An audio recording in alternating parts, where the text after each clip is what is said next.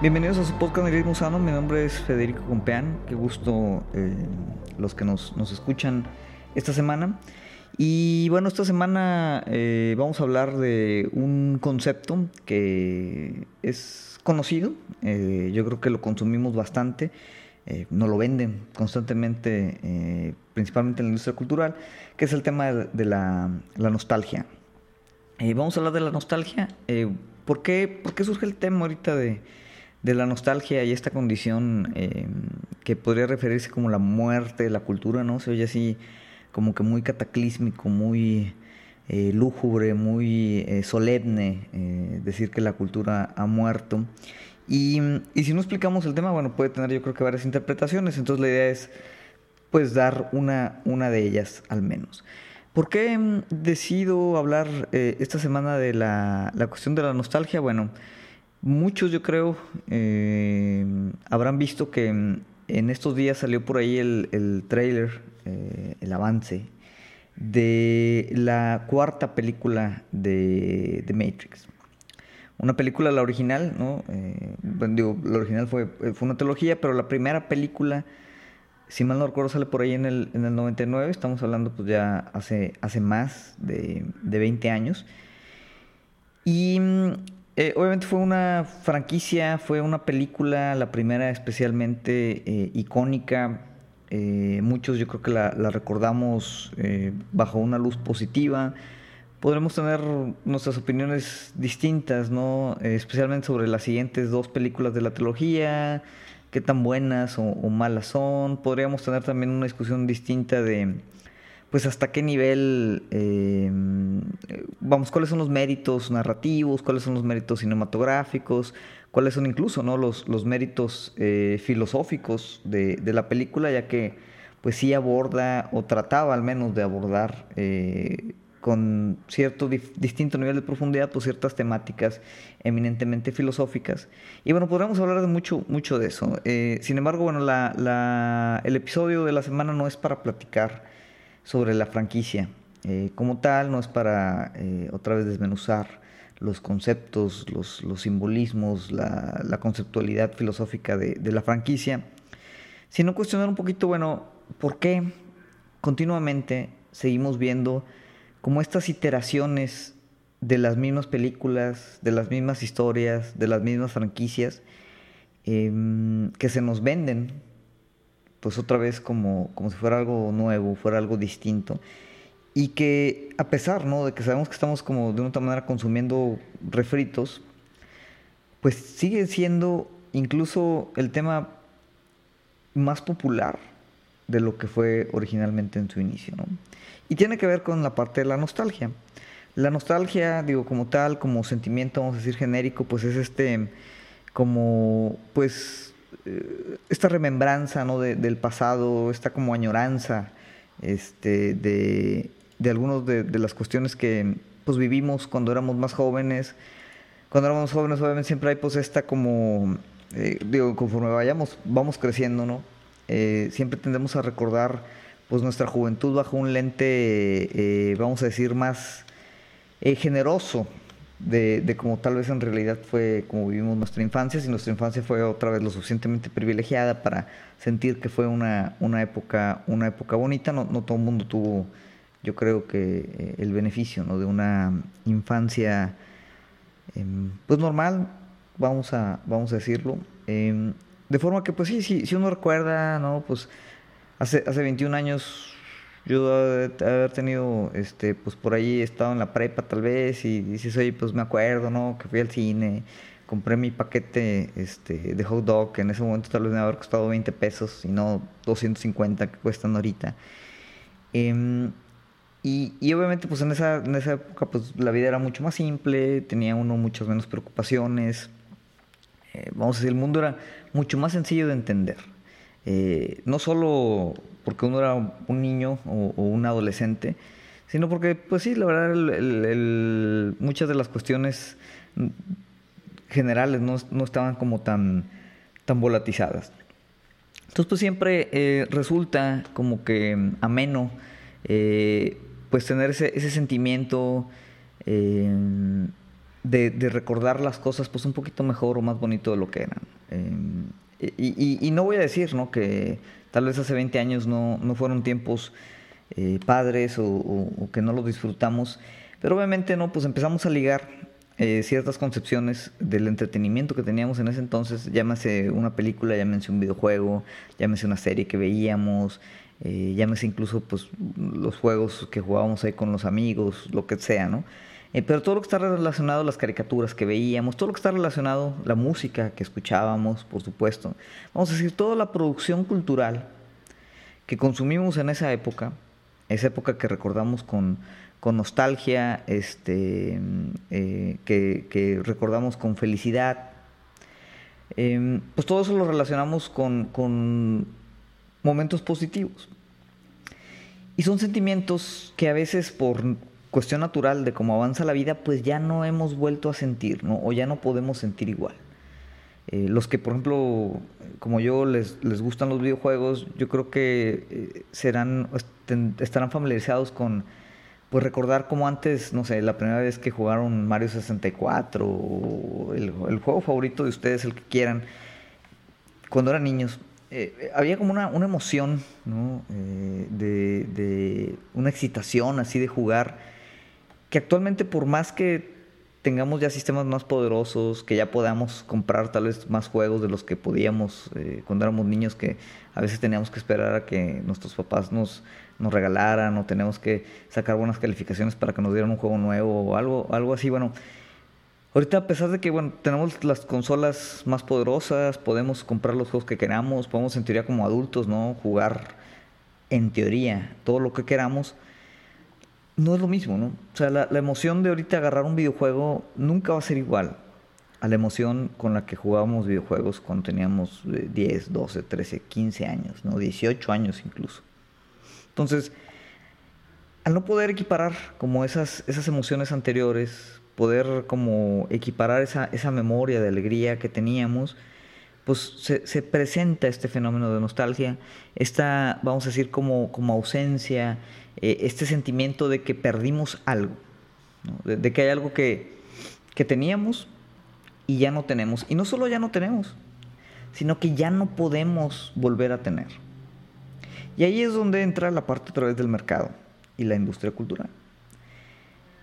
No son marcianos, ¿no? Los que hacen estas, estas películas son humanos como nosotros y entienden perfectamente ese sentimiento. Y en ese sentido saben que pueden lucrar ¿no? con, esa, esa condición afectiva que tenemos del pasado. ¿Por qué? Porque a pesar de que hay este sentimiento de pérdida, y a pesar de que yo creo que la mayoría de nosotros estamos conscientes de que es imposible volver a revivir exactamente esos mismos sentimientos que teníamos en nuestra juventud en la actualidad, sabemos o, o queremos intentar volver a emular, volver a simular esos sentimientos. Hay cosas obviamente que pues hace 20 años no teníamos y ahorita sí tenemos. Y, eso esos, pues digamos, eh, dentro del presente hay también una serie de, vivencias, de memorias que, estamos formando, eh, que pues son distintas y, van a ser siempre distintas y que así como ahorita recordamos hace 20 años lo bonito que era nuestra adolescencia, pues tal vez en 20 años vamos a, recordar también lo bonito que era eh, cuando empezamos a, a, vivir nuestra adultez ya en los treinta y tantos años, ¿no? Y es un proceso normal. Pero a pesar de que estamos conscientes de ello, de que no podemos tal vez volver a replicar esos sentimientos, volver a... Porque, porque no puedes volver a replicar las circunstancias, ¿no? O sea, cuando estabas en la escuela, cuando lo único, tu única chamba que tenías que hacer era hacer tu, tu mendiga tarea y el fin de semana eh, podías dedicarle, no tenías que pensar en, ir a pagar ahí el recibo de luz o eh, lavar la ropa o pensar que el lunes tenías que entregar un proyecto. Entonces, muchas de, o sea, no podemos replicar todas las circunstancias en las que vivimos esos, esos sentimientos en el pasado, sin embargo lo intentamos.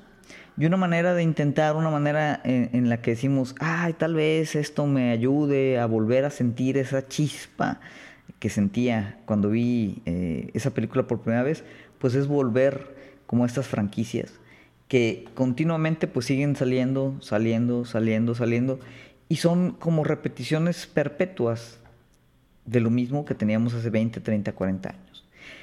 Y Matrix es, es, un ejemplo, ¿no? Este, es, un ejemplo, eh, hay bastantes, eh, lo tenemos eh, prácticamente incluso en los videojuegos, ¿no? O sea, muchas de las franquicias de videojuegos actuales son las mismas que consumíamos hace 20, 30 años.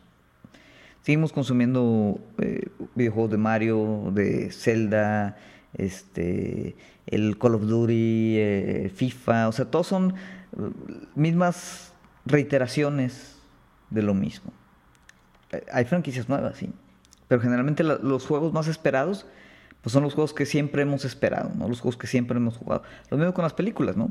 Matrix es, un ejemplo, eh, La Guerra de las Galaxias es otro, ¿no? O sea, siguen saliendo trilogías, siguen saliendo nuevas series, siguen saliendo nuevas películas. Queremos continuar consumiendo ese, ese, tratar de replicar el sentimiento que teníamos cuando vimos la primera de Star Wars, ¿no? En el año que les haya tocado verla, si la vieron en el cine, eh, digo, ya han un poquillo más rucos que yo, pero, eh, o, si la vieron cuando estaban chavillos, cuando eran niños, les rentaron ahí la película ahí en video y, se acuerdan de ese momento, ¿no? Y, tú lo ves como eh, Rápido y Furioso, ¿no? Hay mil iteraciones de, lo mismo. Todo el universo de Marvel es, es un universo de refritos. Y, van a seguir saliendo refritos y, iteraciones. A veces no son tal cual refritos, pero simplemente son como continuaciones un poquito de lo mismo. Pero de una otra manera, ustedes lo ven todo, toda la producción cultural que estamos actualmente consumiendo es prácticamente la misma producción cultural que llevamos consumiendo 20, 30 años. Hay muy pocas cosas nuevas. Incluso las cosas nuevas obviamente prestan, toman, se influencian ¿no? de, de toda, toda esta historia eh, cultural previa, pero, pero es, es, muy poco lo, lo nuevo eh, y eso tiene muchas explicaciones. La más sencilla, no vamos a decir como de la parte eh, pues así económica, es que la nostalgia pues claramente vende. Porque ya lo dijimos, porque estamos siempre buscando cómo replicar, cómo volver a disfrutar esos sentimientos. Entonces, en ese, en ese intento de, poder volver a sentir eso que nos emocionaba cuando éramos chicos, pues vamos a, vamos a consumir la película, ¿no? La vamos a ver. Aunque, aunque sepamos que puede que está mala, ¿no? incluso la gente que, que odia las nuevas películas de la Guerra de las Galaxias, claro que vieron las nuevas. Porque siempre hay una esperanza, ¿no? Uno, de que estén padres, de que, estén, de que, de que sean buenas películas. Pero además de que sean buenas películas, de que sean películas que nos otra vez reviertan a ese estado que vivíamos hace 20 años. Y sin embargo, pues son iteraciones que son idénticas, con sus pequeños detalles estéticos tal vez, mayores valores de producción, mejores efectos especiales, cosas de ese estilo. Pero ustedes ven las últimas tres de Star Wars y básicamente es como un pastiche ¿no? de, de, todo lo que ya era Star Wars. O sea, nos recetan la misma historia, los mismos arquetipos, los mismos arcos, los mismos personajes, los mismos dramas, los mismos conflictos. Y, y de repente toda la industria cultural se vuelve autorreferente. Los que ya vieron el trailer de, de, Matrix, bueno, los que no lo han visto más bien, véanlo. Este, digo, si son super fans, si no quieren este, que les spoilee el trailer, eh, es buen momento ahorita para, para dejar de, de ver eh, o escuchar este, este podcast. Pero básicamente, ¿no? Y digo, no voy a ponerme aquí a analizar el, el trailer a detalle, eso ya lo hace mucha gente, yo creo. Pero es un trailer que está repleto de autorreferencias al mismo universo de Matrix. Cosas que en la primera película eran originales, en esta simplemente son un reflejo, una simulación, una emulación de lo que fue la primera película. Símbolos que cobraron relevancia cultural por la película, como por ejemplo lo de la píldora roja, la píldora azul, pues ahora ya son símbolos que hacen referencia no a algo en sí, sino a la película misma. Entrando como en esta segunda fase de, simulación, que básicamente pues es símbolos que se representan a ellos mismos, ¿no? Símbolos sobre símbolos sobre símbolos que ejemplifican pues el concepto de hiperrealidad de Baudrillard. Que, que, ya lo hemos hablado aquí varias veces. que casualmente Baudrillard fue, en teoría, inspiración para algunos de los temas de la primera película. Que la primera película tenía simplemente como esta dualidad de, realidad contra simulación. había algo real en la que ya no estábamos y estábamos en una simulación. Era, vamos a decir, como una eh, forma moderna de, em, hacer la alegoría de la cueva de Platón. Y sin embargo, bueno, traían eh, en este entendimiento tal vez medio mocho, ¿no? De, del libro de eh, Simulacra y Simulacrum de, de. De hecho, lo referencian directamente ahí en la, en la película, pues eh, interpretan como esta, esta simulación como pues el concepto de simulación hiperreal que Baudrillard utiliza. Baudrillard en su momento se deslindó por completo ¿no? de, esa interpretación de la película no, no, es, no, no, fue algo que particularmente le interesó nunca. Y, y, por ello ¿no? se vuelve como que más chistoso, por decirlo de alguna manera, que ahora con esta cuarta, esta cuarta, esta resurrección, ¿no? así se llama, esta resurrección de la película, pues no sea más que una simulación de la película original. O sea, un, un, un símbolo más, un signo completo que cuya relevancia o interpretación solo puede ser entendido como referencia a esa otra película. Y en ese sentido, pues, es, como una, película hiperreal. Em, y lo van a ver, este, digo, lo ven en el tráiler, eh, por ahí da la vibra, digo, tiene todavía los mismos símbolos, ya dijimos las píldoras, lo del conejo, eh, tiene ahí toda la cuestión del de, el libro de Alicia en el País de las Maravillas, de eh, caer ¿no? Eh, en el agujero del conejo. Eh, y al final, como el mensaje este, la vida es una simulación, y la película es una simulación de la vida, que es una simulación de la vida, que es una simulación de la vida. Y, pues se vuelve infinitamente autorreferente, ¿no? Y vacío por lo mismo. hay una escena donde están como que todos ahí en sus celulares y tal. Si, los que vieron la, original, en, en, el momento en que existía la original, pues los celulares todavía no eran un tema, ¿no? O no era un tema tan cañón. Entonces ahí, eh, para salir y entrar de la Matrix usaban teléfonos de normales, ¿no? O sea, análogos, los que están ahí, los, los landlines eh, famosos. Eh, habrá que ver ahora cómo lo reinterpretan, por ahí había algo de espejos y no sé qué tanto, ¿no? entonces, bueno, esa es, vamos a decir, la explicación simple de por qué estamos atorados como que en esta, en esta serie de refritos, ¿no? en, los dibujos animados también sea, volvemos a ver cómo reviven que He-Man, que los Thundercats, que este, si Scooby-Doo, que vamos, todo, todo constantemente, ¿no? O sea, lo, vuelven a, reinterpretar. Las tortugas ninja. Y nosotros a veces también como, como adultos que dijimos, es que nosotros nos formamos con esas caricaturas, queremos que las generaciones más jóvenes principalmente nuestros hijos, es de que no, güey, le tiene que gustar las tortugas ninja, güey. A mí me gustan las tortugas ninja, ellos van a ver las tortugas ninja también, ¿no? O sea, queremos como que también volver a repetir nuestra infancia. Porque nosotros otra vez decimos, ah, es que estuvo con madre cuando yo veía las tortugas ninja de chiquito, entonces, a huevo, mi hijo va a disfrutar igual que yo, güey, ¿no? Y, y hay raza que dice, no, yo le voy a enseñar las, las, originales, cabrón. No, no las nuevas, porque todo no me gusta, no me gusta la animación. No, yo le voy a poner las originales. No, yo lo voy a hacer que juegue Nintendo, el viejito, el original. Y tenemos como que siempre esta relación, yo creo que incluso un poquito patológica hacia el pasado. Ahorita vamos a explicar más, más esa parte. Pero bueno, eh, la nostalgia otra vez se vende. Se vende muy bien, la compramos, la consumimos. Y en parte, ¿no? Pues es como un ciclo vicioso en el que al venderse bien, pues nos la siguen vendiendo, ¿no? Y la seguimos consumiendo, nos la siguen vendiendo. Y, volvemos otra vez a, consumir, a ver exactamente las mismas historias, las mismas franquicias, siempre. Pero las demandamos, ¿no? Ahí está, Metis 4, emocionadísimos que estamos todos, la vamos a ir a ver, ¿no?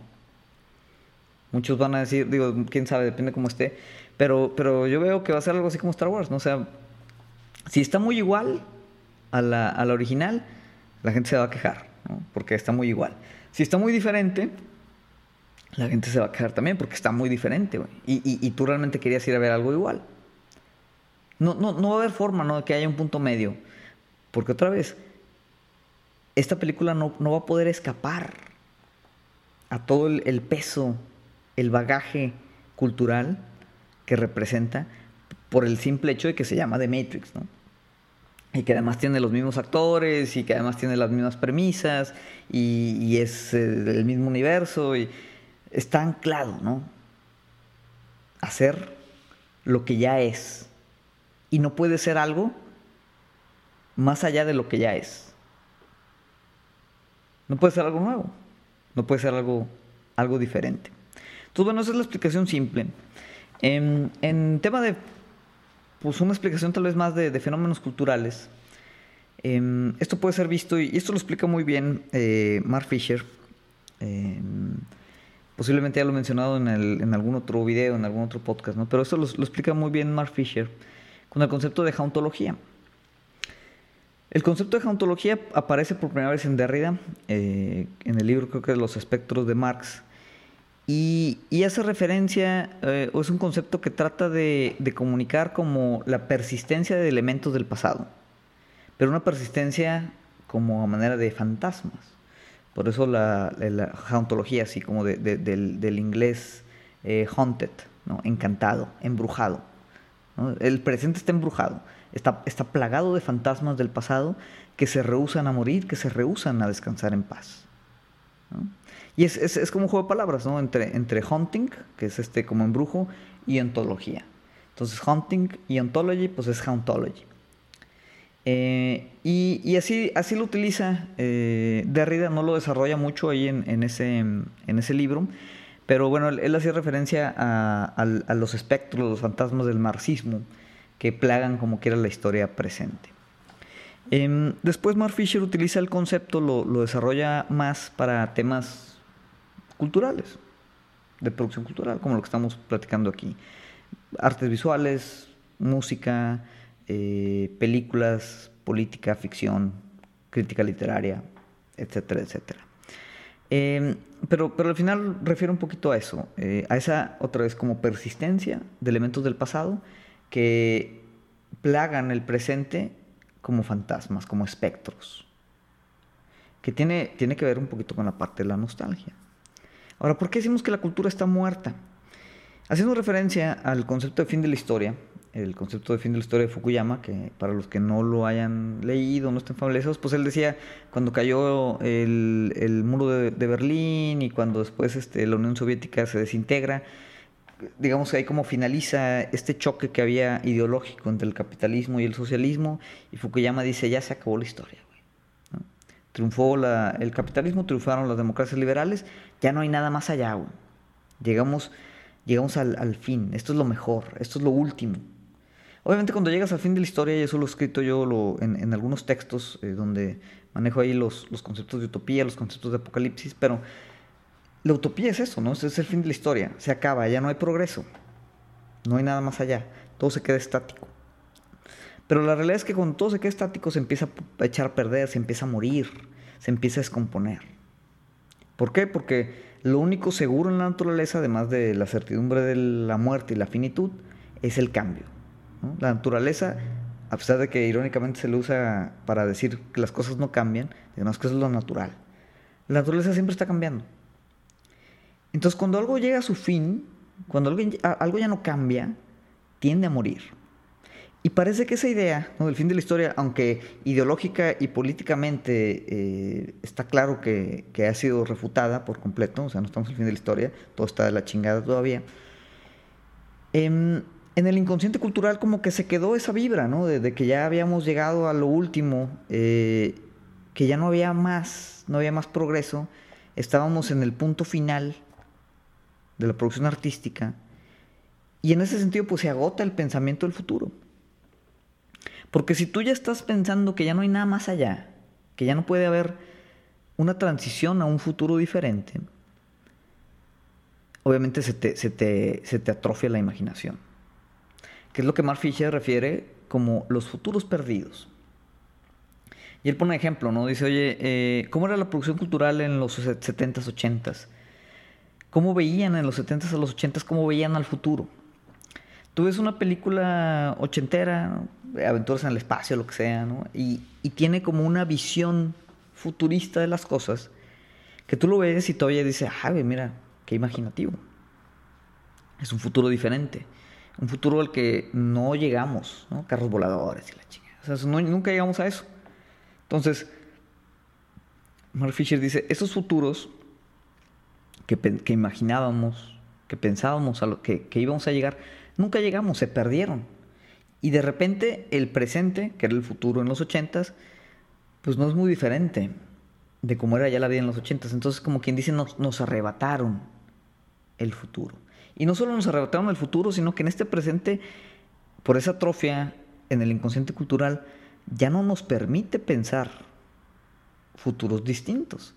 Entonces tú ves ahorita literatura, producción cultural, películas, videojuegos futuristas, producidos ahorita, y básicamente nos muestran el mismo mundo en el que estamos actualmente. O sea, el cyberpunk era subversivo en los 80 ahorita ya no lo es. O sea, ya vivimos en, eh, para mal que bien, ya vivimos en una realidad medio cyberpunk. O sea, mucho de ese tema ya está ahí. Entonces, ahorita cuando vemos Blade Runner la nueva, que es otro refrito de, la Blade Runner original, pues chinga no es tan diferente, güey. O sea, el futuro que, pon, que pinta la nueva película de Blade Runner es el mismo futuro que pintaba la película de Blade Runner anterior. Simplemente ahorita se vuelve más trivial, más plástico. Entonces, no podemos ya pensar en nuevos futuros. No lo podemos hacer ni en la parte cultural. Y obviamente siempre la parte cultural está relacionada con el resto de, los temas sociales. Entonces, si no lo podemos hacer en la parte cultural, tampoco lo podemos hacer en la parte política. Y eso es a lo que me refiero, o a lo que se refieren muchos académicos cuando dicen que la cultura ha muerto o está zombificada, ¿no? incluso algunos podrían decir, ¿no? o sea, se rehúsa a morir y a renacer en algo diferente. Entonces cuando digo, Uta, otra pinche película de Matrix, la cultura está muerta. Es eso, la cultura está muerta o está atorada o está detenida o llegó a su fin, como lo quieran ver. Le pueden dar ahí la alegoría lírica que quieran.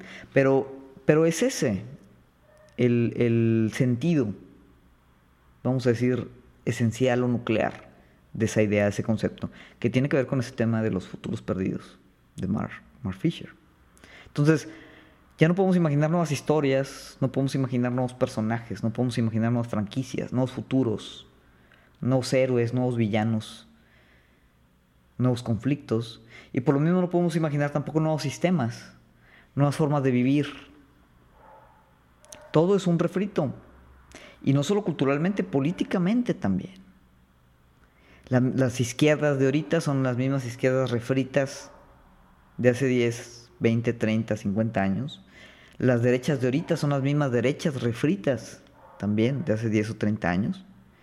Y pues de una u otra manera, el tema no es que se haya acabado la historia, el tema es, bueno, ¿cómo, cómo rompes ese patrón? ¿Cómo sales? ¿Cómo, cómo te permites volver a imaginarte territorios, mapas nuevos. El tema es que nosotros participamos voluntariamente de, esa subyugación cultural, de esa atrofia cultural colectiva. ¿Por qué? Porque ya dijimos, la disfrutamos, la deseamos. Estamos en un, en un presente tan incierto, tan volátil, tan líquido, tan, tan, tan, pues ahora sí que atemorizante, en el que sentimos que no tenemos agencia, no tenemos control de absolutamente nada, que lo único que nos queda de mediana certidumbre es que el siguiente año va a seguir habiendo películas de Marvel. De forma que eso es, lo que, a lo que anticipamos, ¿no? Es, es como nuestra pequeña eh, ración de esperanza de que al menos hay algo que disfrutar. Y como ese refrito, ¿no? Sea la película de Marvel, sea la nueva película de Blade Runner, sea otra eh, trilogía de la Guerra de las Galaxias, sea, sea, sea lo que sea, sea la enésima vez que jugamos Zelda,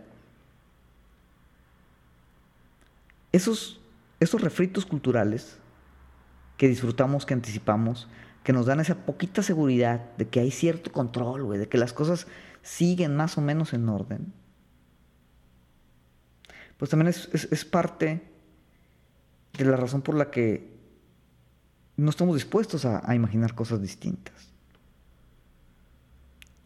¿Por qué? Porque queremos volver a emular tiempos más simples, tiempos mejores, más tranquilos, que era pues cuando teníamos 10, 12, 15, 20 años. Y estamos entonces maldecidos por estos fantasmas del pasado que están instalados perpetuamente en nuestro presente. Nos atormentan, pero los queremos ahí, porque sin ellos tal vez nos sentiríamos solos. Y estaremos obligados entonces a pensar cómo hacer cosas diferentes, cómo hacer cosas distintas.